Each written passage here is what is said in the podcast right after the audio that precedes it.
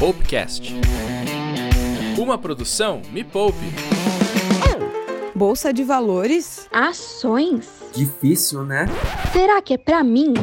Tá tranquilo? Tá variável. Fala galera, sejam bem-vindas e bem-vindos a 2021. Acredito que agora você já sabe quem é essa pessoa que vos fala nesse podcast. Mas se não souber, não tem problema. Se você ainda não me conhece, eu sou o professor Eduardo Mira, analista CNPI e o mais novo especialista de renda variável dessa Me Poupe. Eu já tenho um quadro lá no canal youtube.com barra na web para te mostrar que o mercado de ações não é essa assombração que você imagina. Realmente não é. E qual o nome desse programa? É Tá Tranquilo, Tá Variável, né? Aqui no podcast é onde eu te levo para desbravar literalmente o mercado financeiro. Eu tô aqui para te contar o que eu sei e desmistificar de uma vez por todas a renda variável. Todo ano a gente fala de metas, como se desenha a meta, como se tira as metas do papel, e a pergunta que muita gente me faz é: "Professor Mira, dá para criar metas para investimentos de renda variável?" Antes de eu te dar a resposta, eu preciso te avisar que esse é o primeiro de três episódios da minissérie especial Intensivão do Mira 2021 aqui nesse podcast.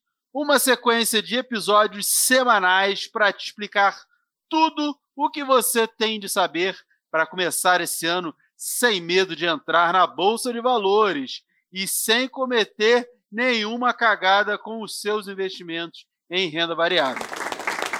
E aí você deve estar se perguntando: tá bom, professor, mas como eu crio metas para os investimentos de renda variável? Primeiro você tem que pensar em quais são as suas metas. Você quer atingir a independência financeira? Você quer de repente comprar uma casa ou comprar um carro, fazer a viagem dos seus sonhos? Tudo isso são metas e objetivos. Para que você tenha isso de forma muito clara na sua cabeça, você precisa estabelecer quando, que é quando você quer realizar esse sonho, essa meta, o quanto isso vai te custar, quanto você já tem hoje para realizar essa meta e, de preferência, se você vai poder colocar dinheiro todos os meses e quanto será esse valor que você vai colocar todos os meses. Esse conjunto de informações vai lhe ser capaz de mostrar o quanto você tem que ter lá no final. Sabendo quanto você vai ter lá no final, você consegue saber quanto de crescimento você precisa para atingir esses objetivos. E aí a gente vai para os investimentos, porque eles são os nossos instrumentos financeiros capazes de nos dar o retorno que a gente precisa para atingir as nossas metas. A gente já conhece aqui a renda fixa, a Natália já falou 300 milhões de vezes sobre isso. Existem cinco anos de conteúdo no canal no YouTube falando de metas de renda fixa. Por isso que eu vou te falar sobre renda variável. Como eu vou criar expectativas de retorno sobre a renda variável? Ah, é possível fazer isso em renda variável? Sim, é possível. Isso, inclusive, são questões cobradas dos analistas CNPI como eu, que somos profissionais de investimentos, é questão de prova para o analista. Então, o analista tem que saber fazer essas métricas. Uau! A gente tem basicamente duas escolas na análise de renda variável, na análise de ações, que é a escola fundamentalista e a escola técnica.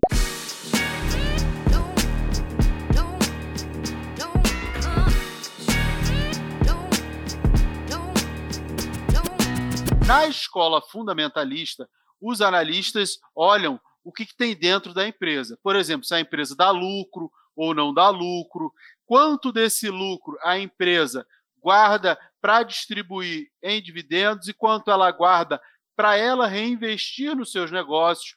Ah, a empresa teve um milhão de lucro nesse ano, vou pegar 500 mil e vou comprar uma nova fábrica e outros 500 mil eu vou distribuir aos acionistas. Essa é uma possibilidade. Então eu tenho duas informações: quanto a empresa cresceu e quanto ela vai distribuir de lucro e quanto ela vai investir.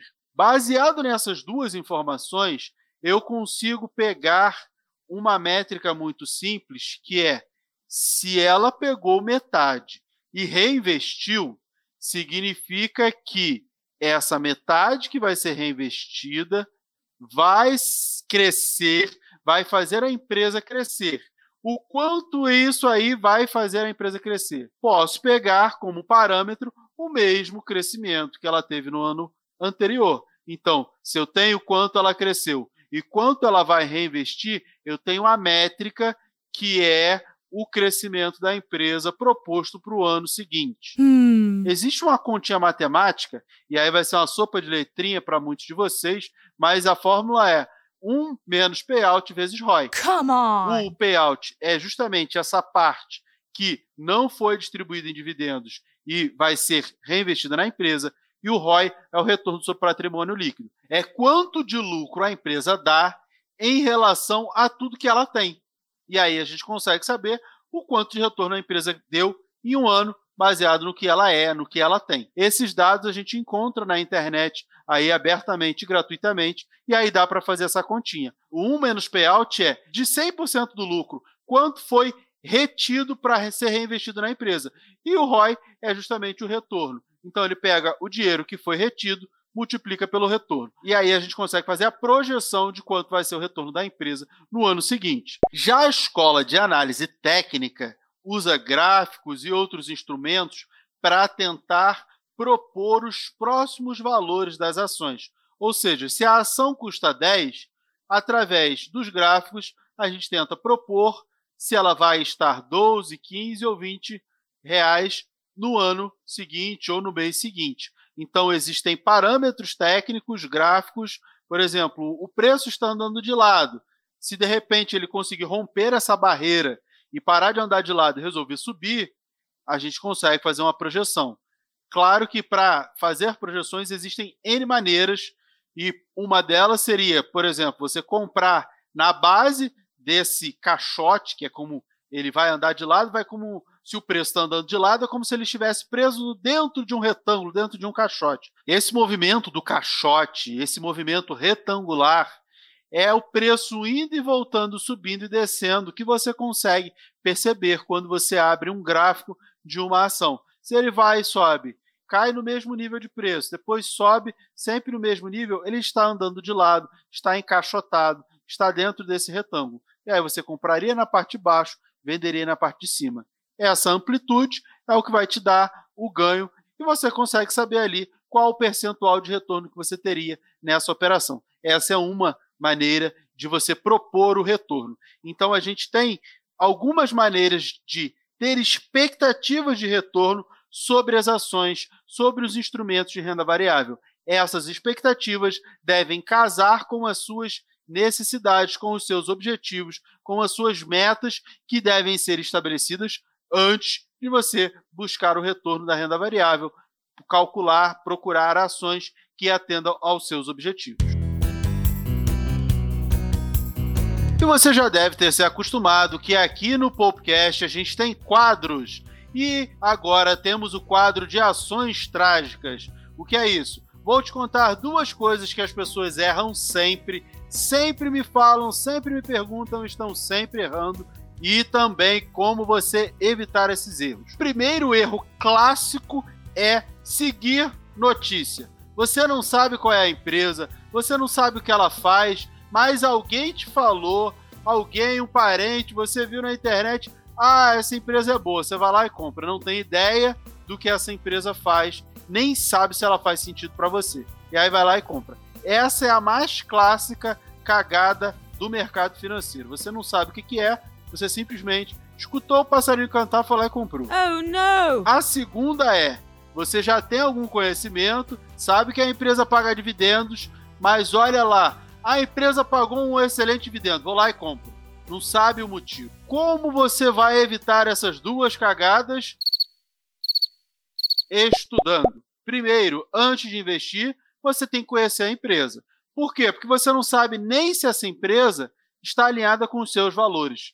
De repente, você está investindo numa empresa, faz alguma coisa que você não quer, não faz sentido, não está alinhada com os seus objetivos. Então, você tem que conhecer a origem da empresa, o que, que ela faz, e principalmente da onde vem o lucro dessa empresa e até se ela dá lucro ou não. Com isso, você vai ajudar a segunda questão, que é esse dividendo que a empresa pagou, será que ele é bom e será que ele é recorrente?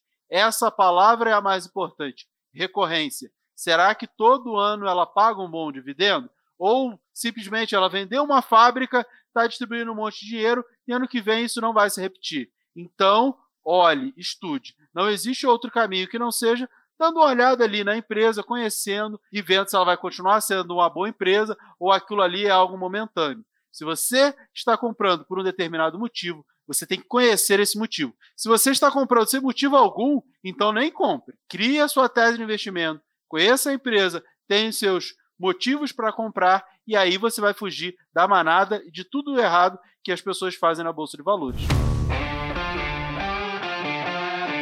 E agora eu estou me perguntando aqui, será que vocês gostaram desse podcast? Se vocês gostaram, me façam um favor. Quero que vocês vão lá no Instagram da Me Poupe, no último post, e comentem lá se gostaram do intensivão do professor Mira. Claro que eu quero que você siga e se inscreva nesse podcast, porque isso é muito importante para todo esse conteúdo que a gente gera para vocês. Lembrando que esse podcast está em todas as plataformas como Spotify, Deezer, iTunes, Google Podcast, Amazon Music, Cashbox, onde você quiser, a gente está lá. Então já segue, se inscreve, assina para não perder nenhum episódio do Tá Tranquilo, Tá Variável aqui no podcast. E é isso. Muito obrigado pela paciência e pela audiência de vocês e espero vocês no próximo podcast. Um grande abraço.